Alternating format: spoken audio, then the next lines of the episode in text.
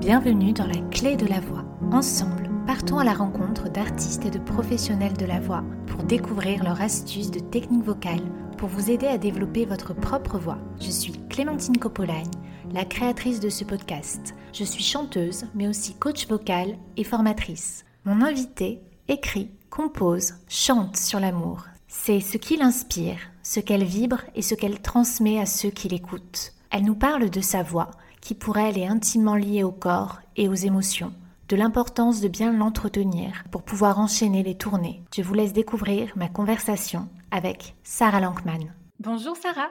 Bonjour Clémentine. Merci d'être avec nous. Ah, c'est un plaisir. Si je devais résumer la façon de chanter de Sarah Lankman aux auditeurs qui ne la connaîtraient pas encore, je dirais c'est la classe. Il y a vraiment une élégance dans son phrasé, on entend bien tout ce qu'elle est capable de faire et justement ce qu'elle choisit de retenir. Il n'y a pas de surenchère, il n'y a pas plein d'effets. Ça m'intéresse de savoir à quel moment de ton parcours tu as trouvé ton propre phrasé. À quel moment ta signature vocale s'est imposée bah déjà, merci beaucoup pour cette magnifique présentation. Pour tout te dire, en fait, mon parcours est euh, assez euh, peut-être atypique, euh, dans le sens où quand j'avais 8 ans, j'ai eu des nodules aux cordes vocales. Et donc, euh, j'ai dû faire de la rééducation entre 8 ans et 12 ans. On ne m'a pas opéré et ça m'a laissé une cicatrice qui m'a laissé en fait peut-être ce petit voile qui peut-être donne une signature, en tout cas un timbre euh, spécial. Et donc voilà, et, c'est vrai qu'à partir de là, je me suis toujours dit que euh, des fois la vie, il y a des choses qui arrivent et en fait, on a le choix de se dire comment on décide de, prendre la chose. Enfin voilà, est-ce que on, le voit de côté positif ou du côté euh, négatif? Et en tout cas, moi, c'est devenu, j'ai pris ça comme une force, en tout cas, euh, que j'essaie de développer. Voilà. Faire preuve de résilience. En tout cas, ça a rajouté un très beau grain, reconnaissable avec du grave sur ton timbre. Pour moi, c'est exactement la voix d'une chanteuse de jazz. Évidemment, on peut être une chanteuse de jazz avec un timbre aigu. C'est ma représentation personnelle hein, qui a été influencée puisque ma mère est mezzo, c'est elle qui m'a fait découvrir les hmm. standards de jazz. C'était une grande partie de son répertoire. Et puis après, j'ai usé euh, les albums de Diana Krall et de Sarah Vaughan et de toutes les grandes chanteuses du jazz quand j'étais euh, adolescente. et pour en revenir au nodule, en tant que coach vocal, j'ai eu des élèves qui venaient faire des séances avec moi car ils avaient eu ou avaient encore des nodules. À côté, évidemment, ils étaient suivis en rééducation et c'était principalement des comédiens ah il y a aussi quelques jeunes chanteurs qui revenaient d'écoles de comédie musicale à l'étranger où ils avaient beaucoup chanté en belting. Ah bah bien sûr. C'est une technique qui est très utilisée euh, en comédie musicale et je sais que tu as toi-même fait une école de comédie musicale. Est-ce que tu peux nous raconter ton expérience et nous parler du belting euh, alors, bon, mon école de comédie musicale a été relativement courte. J'adore la comédie musicale, c'est vraiment quelque chose qui me passionne. Pour tout te dire aussi, un, un secret euh, entre nous, voilà, mon rêve, c'est d'écrire une comédie musicale et euh, pendant le confinement oh. déjà, euh, voilà, pendant le confinement, ça a commencé à mûrir dans ma tête et je me suis rendu compte que voilà, depuis le, départ, c'est un rêve, c'est un, gros chantier qui, qui m'inspire. Et donc, je ne sais pas euh, quand j'aurai terminé. déjà, voilà, tout est en chantier. Mais voilà, dès que je, dès que j'en saurai plus, je, t'en parlerai bien sûr. Ben, en fait, j'ai fait une école de comédie musicale à Paris qui s'appelait l'ESCM. À l'époque, j'avais 14 ans, 15 ans. Et en fait, c'est une école qui a ouvert un an, qui, a, fermé ses ah portes. Pour te dire, ça a duré un an. Mais ça a été euh, un an incroyable parce que c'était au théâtre des variétés, euh, donc euh, sur les grands boulevards à Paris. Donc on avait des cours de danse, de chant, de théâtre. On avait écrit nous-mêmes, voilà, notre comédie musicale voilà, ça a été euh, un an euh, hyper intense et je, me suis dit, voilà, c'est ça que j'ai envie de faire en tout cas. Et puis à l'époque, en plus, j'étais pas du tout, enfin, en tant qu'adolescent, je pense qu'on a tous vécu des moments où, euh, voilà, on n'est pas au top de l'estime de soi et donc on essaie déjà de se chercher, de se trouver, d'avancer comme on peut. Et donc c'est vrai que ça m'a énormément apporté, voilà. Et donc, pour répondre à ta question sur le belting, donc le belting, c'est une technique vocale, c'est de la voix de poitrine, en fait, qui est poussée. Euh, est-ce que tu peux euh, euh, m'aider pour... voilà. oui, c'est ça, c'est chanter avec puissance les notes au-dessus du passage, sans passer en voix de tête. Voilà, c'est ça. Et ben voilà, c'était les mots que je voulais dire. Donc c'est une technique hein, qui est tout à fait faisable, mais qui demande d'avoir voilà, des bonnes bases pour certains élèves que j'ai eus avec des nodules, c'était arrivé trop tôt, ils n'avaient pas encore les fondations. Et ce qu'ils avaient en commun, c'était la, crainte de se blesser, d'abîmer leur voix en pratiquant le chant ou le théâtre. Est-ce que toi, c'est une crainte que tu as eue euh, avec ta voix? Oui, complètement. Euh, je pense que je m'échauffais très mal. Et donc, du coup, je ne tenais pas la distance. Et c'est à partir du moment où euh, vraiment, en fait, on met un pied dans le métier professionnel, que tu dois voyager, que tu dois jouer euh, voilà, plusieurs jours de suite et tenir sur la distance. Et là, tu es obligé, en tout cas, d'avoir un vrai rituel euh, euh, et de bien bien t'échauffer pour tenir la distance. J'ai fait un stage aussi de, sur le belting. c'était il n'y a pas très longtemps, c'était en avril 2018, il me semble. extraordinaire, c'était à Strasbourg avec Isabelle Marx, qui est donc coach vocal et spécialiste de la méthode Estill Voice. Et euh, il y avait aussi euh, une coach espagnole qui s'appelait euh, Alicia Romero. Donc aussi une technique complètement basée sur la technique Alexander et tout ça, et puis le corps. Enfin bon, il y avait un mélange de beaucoup de choses. Et en fait, ce qui était incroyable, c'est que on était en petit groupe. Je te raconte rapidement cette anecdote. En fait, on était en petit groupe, et puis chacun devait faire un petit exercice et puis en fait, elle voyait assez rapidement le blocage au niveau de la technique, si c'était le, voile du palais, le placement de la langue. Enfin, chacun passait un peu euh, rapidement pour voir. Et ce qui est dingue, c'est que c'est arrivé euh, à mon tour. Et en fait, euh, quand j'ai commencé à faire l'exercice, elle m'a dit Toi, ton problème, c'est que tu ne sais pas dire non. Alors, j'étais un choquée parce que je croyais que c'était, je sais pas, je m'attendais à un truc complètement technique, quoi, physiologique. En fait, elle me dit non, tu sais pas dire non. Et donc elle m'a dit lève-toi, euh, dis-moi un non, dis-moi un vrai non. Moi j'étais assez intimidée quand même. Euh, voilà, euh, quand on est en petit groupe en plus, enfin on est dans un, quand même, on sort, on doit montrer un peu son intimité quoi. Enfin on est là. En fait elle me, elle me bouscule. Enfin je sais pas, elle voulait vraiment que je réussisse à dire un vrai non quoi. Et à un moment, elle, elle me pousse et, elle me fait vraiment mal. bon, le but, c'est pas de faire mal aux gens. Hein. mais du coup, euh, j'ai sorti un non, mais des tripes, quoi. Un vrai non, comme ça. Et en fait, je me suis mise à pleurer pendant deux jours et j'ai senti euh, qu'un truc s'était débloqué, quoi. Elle m'a dit, mais euh, en fait, réfléchis à tous les endroits dans ta vie où tu ne dis pas non. Et c'était vraiment incroyable. J'ai pris une grande claque parce que je suis rentrée chez moi et j'ai fait un, certain ménage dans ma vie et, en fait, je me rends compte à quel point, voilà, on chante différemment aussi euh, avec ce qu'on est en fait. Mais je, comprends tout à fait cette peur, euh, cette peur de se faire mal. Ça c'est clair. Mais je, pense que le remède, c'est vraiment, alors déjà de bien s'échauffer Justement, est-ce que tu peux nous expliquer et même nous montrer tout doucement comment est-ce que tu échauffes ta voix? Alors je sais que c'est pas habituel hein, de faire ses vocalises en enregistrant un podcast, mais comme c'est la thématique de celui-ci.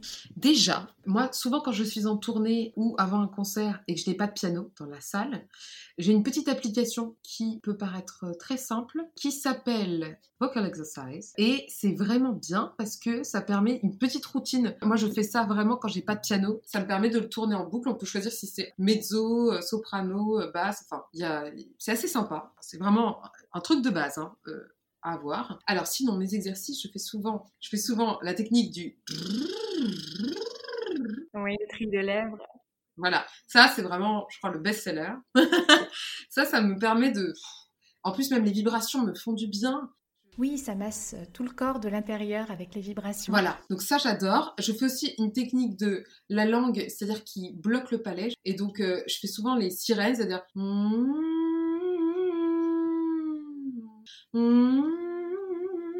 Voilà, je fais des trucs comme ça.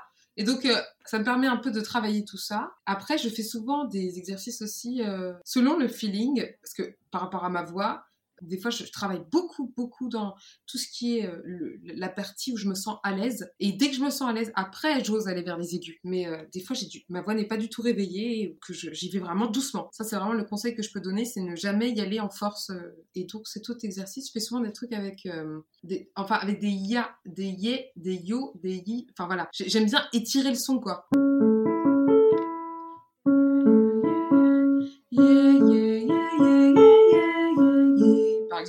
Sais rien. Et sinon, j'aime bien faire les tu vois, genre des petits trucs comme ça. J'ai tendance à avoir pas forcément beaucoup d'exercices, mais de les faire longtemps, en fait. Je sais que ça me fasse du bien, combien de temps Je pense que 20 minutes, c'est parfait. Enfin, en tout cas, moi, je, pas plus, parce qu'après, euh, je sens que je suis fatiguée. Et puis moins, je sens que ça n'a pas assez chauffé, quoi. Et j'aime bien le faire dans une, dans une pièce où ça résonne, parce que euh, même si ça me flatte bien la voix, même trop d'ailleurs, et bah, une salle de bain ou n'importe quoi, euh, je trouve que je prends confiance en fait. Ça me permet de, de jouer avec les sons, de pas forcément chanter trop fort et de pas me faire mal en fait. Et puis je bois énormément d'eau. Alors euh, ça c'est de plus en plus avant les concerts, c'est-à-dire que euh, j'ai l'impression que mon corps me dit mais tu vas faire un, sprint quoi, tu, tu vas devoir boire. Voilà. J'ai une consommation d'eau mais absolument dingue. Hein. Je peux boire cinq petites bouteilles avant de monter sur scène et euh, en boire 5 euh, pendant. et je pense que c'est le truc. Si on boit pas assez, c'est foutu. Oui, bah oui, ça lubrifie les cordes vocales. Hein, donc, euh. C'est ça.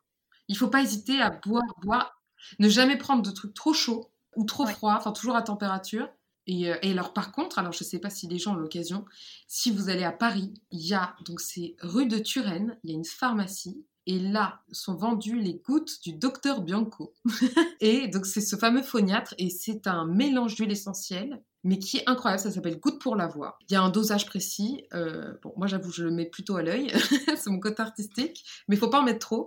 Vous le mettez dans de l'eau et c'est vrai que ça éclaircit la voix, je ne peux pas expliquer, c'est ça me rassure, c'est une c'est assez fort hein, quand même comme goût, mais voilà, c'est mes petits trucs. Et puis, bah, si on se voit au Jazz Fola, euh, et eh ben, écoute, si j'en ai, je, je t'en apporterai.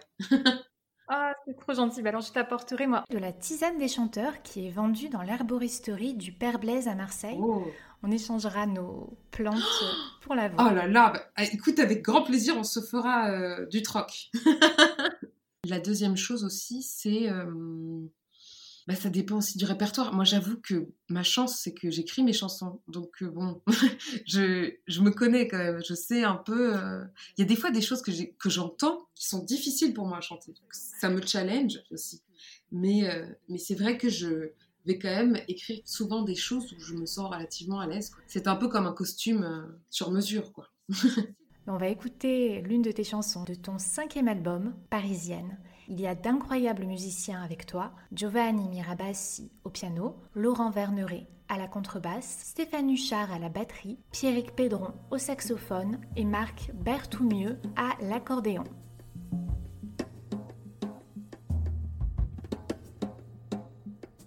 Take me over. Keep my heart Tokyo.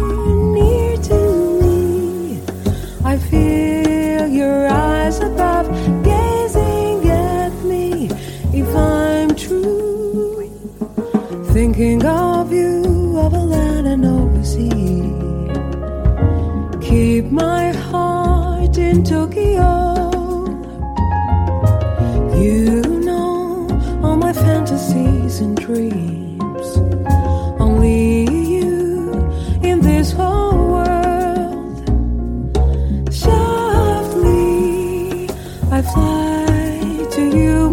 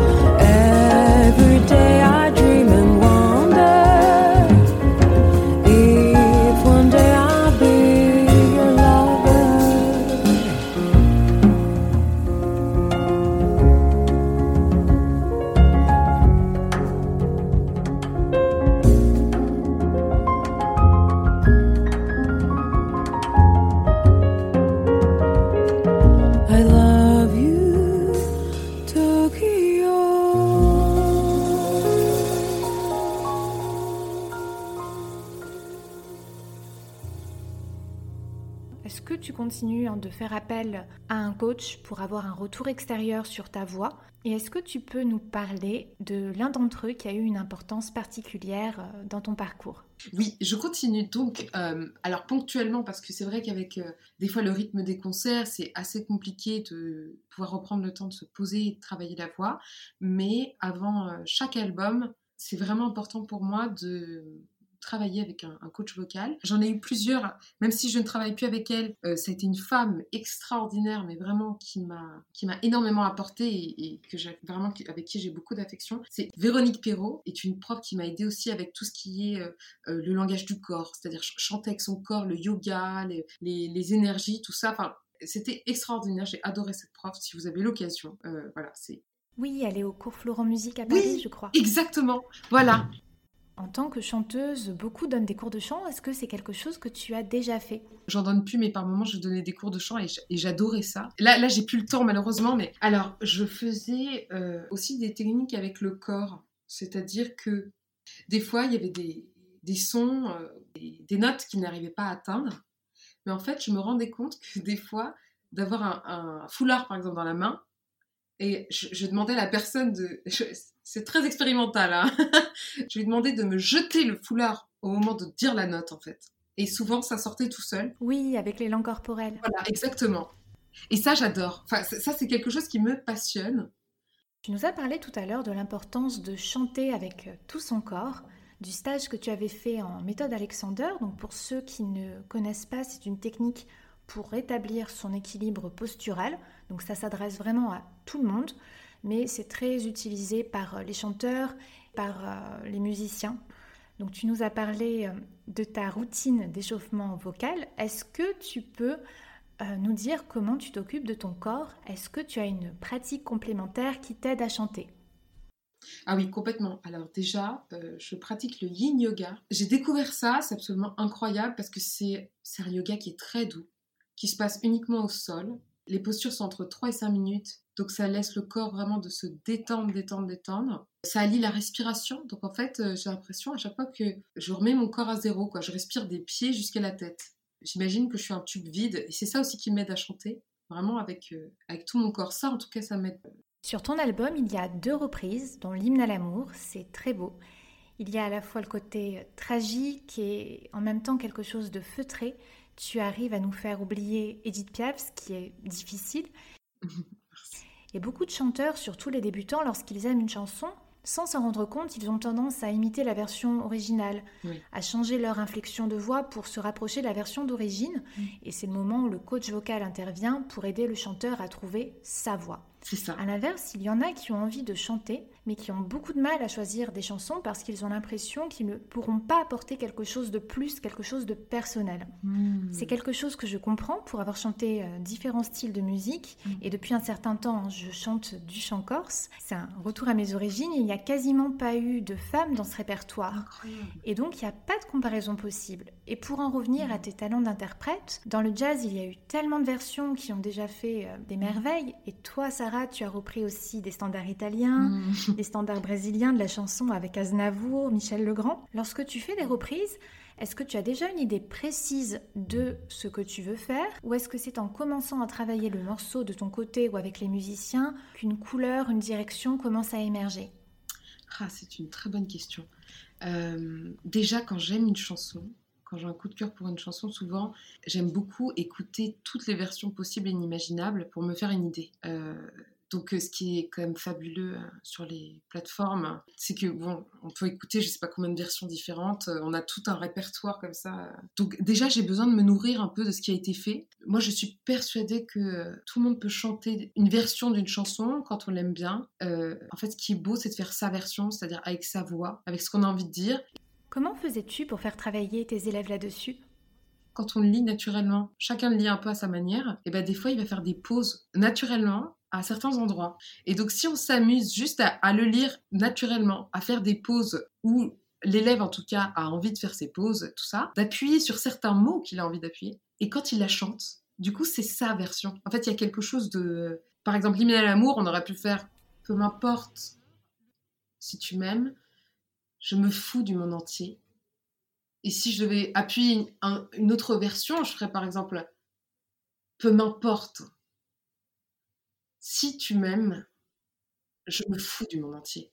Euh, c'est- des trucs très simples, hein. enfin très. euh, Il y a peut-être pas beaucoup de différence, mais si je le chantais, peu m'importe si tu m'aimes, je me fous du monde entier. Peu m'importe si tu m'aimes, je me fous du monde entier. Mais en fait, il faudrait le voir avec, euh, euh, du coup, une, harmonisation, quoi. Enfin, voilà. C'est, euh, on peut jouer, en fait, avec les rythmes, avec... c'est comme un chewing-gum, en fait, une technique de chewing-gum. On commence en retard, on commence après. On... Ça, ça donne de, de la matière vivante à la chanson et ça nous permet de l'incarner à notre manière, quoi. Tu utilises la lecture du texte pour trouver la rythmique, la musicalité et le phrasé du morceau, c'est ça? Ouais, exactement. Je suis désolée parce que j'aurais pu le dire avant. Mais en fait, c'est en parlant que les choses me viennent. Mais c'est encore mieux. Mais merci beaucoup de nous avoir montré. Mais ça, pour moi, c'est essentiel, ouais, le texte. Appuyer sur des mots, euh, ça peut être sur n'importe quoi. Je trouve ce texte euh, tellement incroyable. En fait, cette chanson a été écrite par deux femmes. Donc, c'était Edith Piaf et Marguerite Monod. Euh, la puissance de cette chanson et de ce texte, c'est c'est cette universalité et le fait qu'elle ne vieillir- vieillira jamais, cette chanson. En fait, elle, euh, traversera toujours le temps. On, on la chantera dans, dans 100 ans, ça sera d'actualité en fait. D'autant plus que je trouve magnifique et, tragique, c'est euh, bien sûr quand euh, on lui a appris la mort de Marcel Cerdan et que, euh, en plus c'est elle qui avait insisté pour qu'il prenne cet avion et qu'elle devait monter sur scène. Cette chanson, elle est incroyable. Elle a une dimension, dimension, je sais pas comment expliquer. Elle, elle a quelque chose qui, qui transcende le temps et l'espace.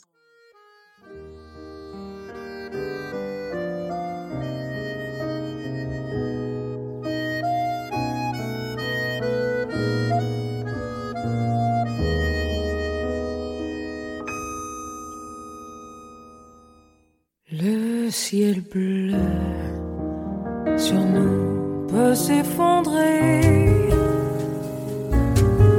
et la terre peut bien s'écrouler.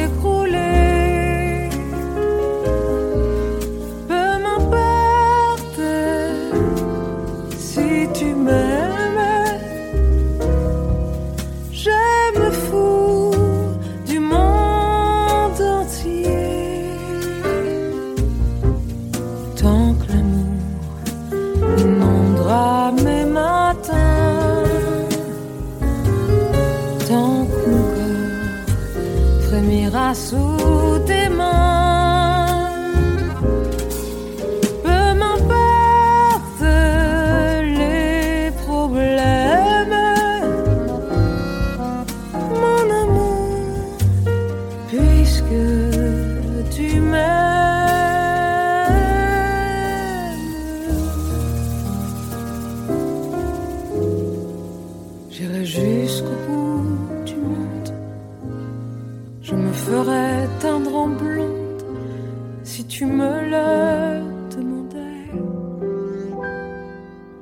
J'irai décrocher la lune, j'irai voler la fortune si tu me le demandais. Je renierai ma patrie, je renierai mes amis si tu me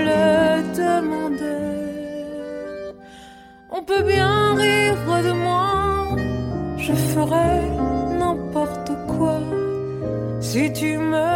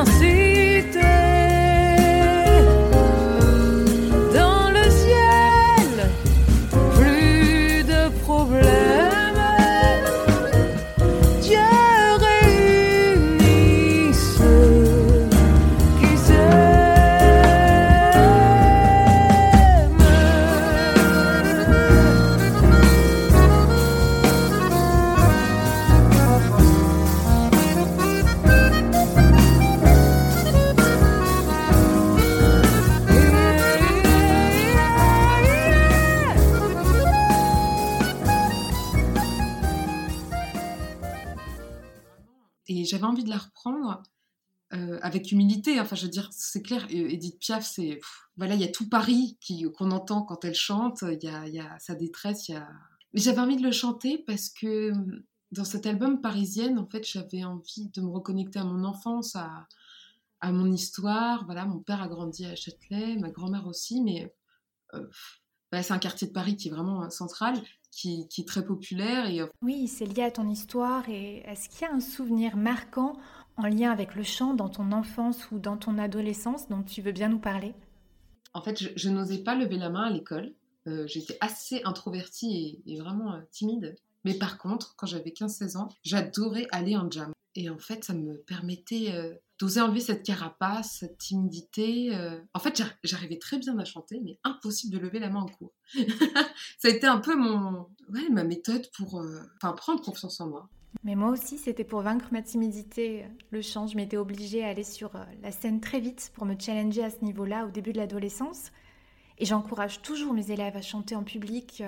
Donc pour certains, c'est en jam. Et pour tous ceux qui ne font pas de jazz, il y a plein de scènes ouvertes hein, dans d'autres styles musicaux. Donc tout le monde ne le sait pas.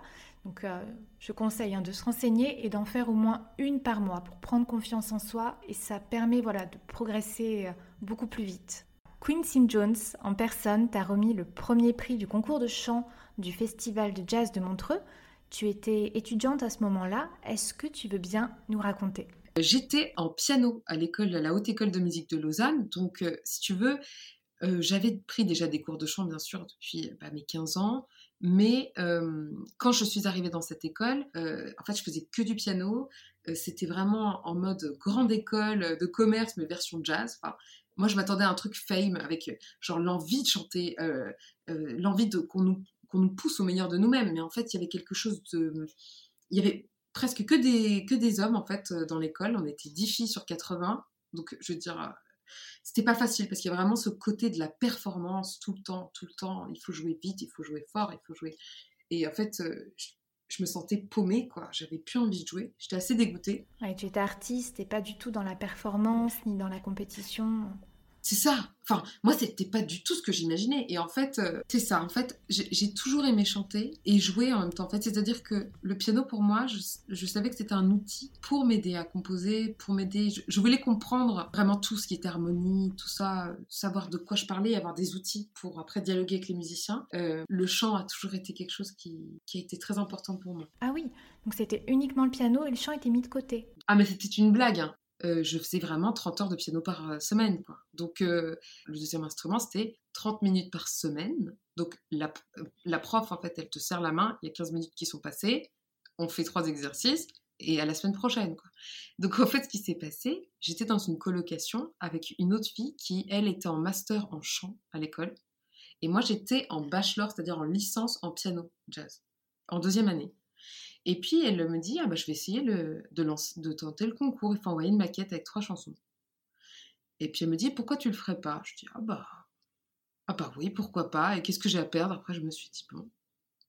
Et j'ai donc envoyé cette maquette, euh, et en fait j'ai reçu euh, la lettre comme quoi j'étais pris parmi les 11 internationaux euh, pour le concours. Alors, ce qui était compliqué, c'est que ma colocataire n'avait pas été prise. Donc, ça a mis des tensions. Enfin, bref, on n'en parle pas. je n'ai pas osé en parler, du coup, en plus. Elle l'a pris par. Voilà. Et en fait, ma prof, à l'époque, euh, quand je lui ai dit j'étais prise pour le concours, elle n'a pas compris. Elle croyait que c'était euh, le off, le festival off pour euh, l'école ou quoi. Enfin, personne ne misait une cacahuète sur moi. Hein, c'est vraiment. C'était absolument improbable ce truc. Et moi, j'y croyais. J'avais, je sentais en moi que j'avais envie de de, voilà, de faire cette expérience. Euh, et donc, en fait, ça se passe en plusieurs temps, c'est-à-dire qu'il y a une euh, répétition avec le groupe euh, qui va vous accompagner du coup pour le concert. et en fait, comme il y avait 11 personnes, ils faisaient passer 5 personnes un jour, 5 personnes le deuxième jour. Et à la fin du deuxième jour, ils disaient, voilà, les trois retenus pour la, la finale. Et là, il fallait repasser pour la finale. Et à la fin, il disait, voilà, dans les trois, le, troisième prix, le deuxième prix et le premier prix. Et en fait, donc je, je vois les autres, enfin vraiment le niveau international, et je me dis, mais c'est incroyable, il y avait vraiment des gens d'un sacré niveau. Je me souviens, il y avait euh, une, fille qui était de Slovénie, qui avait un, très bon niveau. Euh, il y avait une Australienne aussi, enfin il y avait un peu de, tous les styles. Et euh, plus je voyais les gens passer, plus je perdais la foi. Hein. je me disais, mais qu'est-ce que je fais là? Et donc, euh, bref, je, je, me dis, allez, je prends mon courage à deux mains, j'y vais. Euh, à l'époque, euh, je dois dire quand même que si je devais donner un conseil, j'étais très très mal placée pour donner un conseil à l'époque parce que vu que j'étais quasi pianiste à, tremplin, le chant pour moi c'était quelque chose que j'avais mis complètement de côté. Donc je m'échauffais super mal. Euh, je je savais, j'avais pas les codes encore, j'avais pas encore le, le, vraiment trouvé de coach, enfin quelqu'un qui puisse vraiment euh, m'épauler, me, me guider. Euh, donc voilà, j'ai, fait un peu avec les moyens du bord, quoi. Donc c'est ça qui est absolument fou comme histoire. et donc je monte sur scène, je, vraiment je sens que je donne en tout cas mes tripes. Je me suis dit quoi qu'il arrive, déjà de chanter devant Quincy Jones, c'est un truc extraordinaire, même si je m'en fous si je passe pas euh, à l'étape après. Le principal, c'est déjà d'avoir chanté devant lui. Et, euh, et donc, euh, voilà, le lendemain, les cinq personnes passent, et franchement, le niveau était de plus en plus élevé. moi, je me suis dit, bon, bah, c'est pas grave, quand ils vont annoncer les trois pour la finale, je vais me mettre au fond de la pièce, ça je pourrais pleurer tranquille, personne ne me verra, voilà. et en fait, ils disent, euh, les trois personnes, et j'étais dans les trois personnes. et je me souviens, mes parents étaient là, ils étaient venus euh, de Paris jusqu'à Montreux en Suisse. Et euh, enfin, c'était. ils en revenaient pas, mais moi j'en revenais pas, bref. et le lendemain, donc il y a la dernière étape, il fallait remonter sur scène avec trois morceaux, dont une liste qui était imposée, il fallait en chanter deux et un morceau au choix.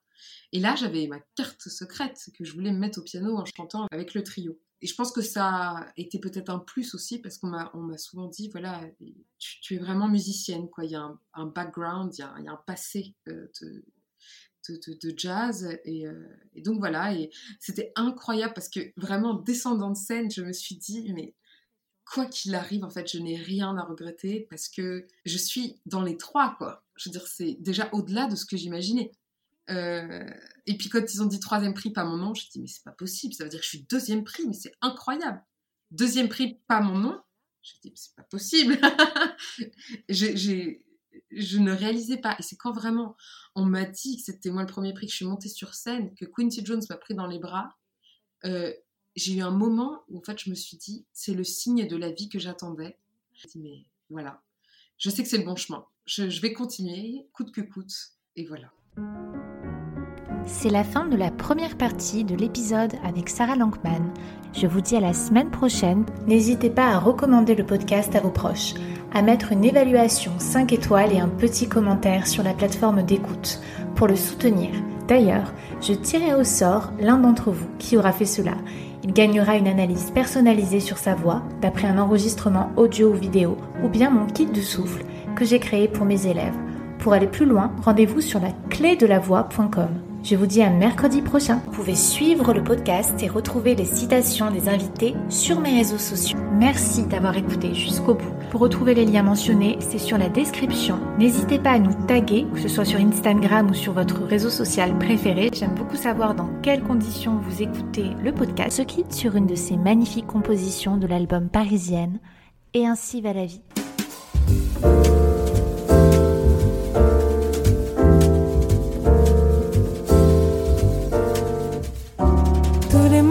Et toutes nos promesses volent entre nous deux comme une danse. Et tous ces instants d'amour imprudents comme des corps, mes mains tremblent encore. Mélancolie, souriante et insolente, tout s'évanouit et ainsi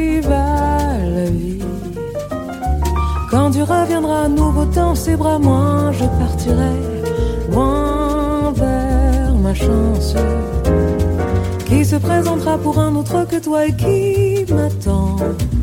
J'y crois le cœur battant.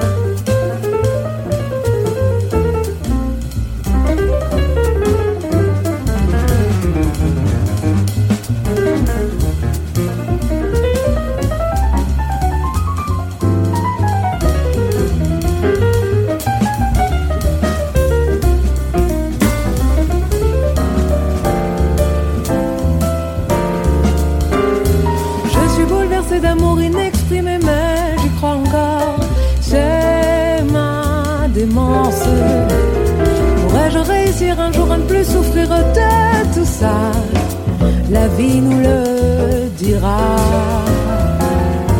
Mélancolie, souriante et insolente. Amant, ami, et ainsi va la vie. Le temps fait bien les choses et renaissent les roses vrais sentiments et d'une nouvelle chance. C'est bien ça l'amour quand on y croit toujours malgré tout pour aller jusqu'au bout. Mais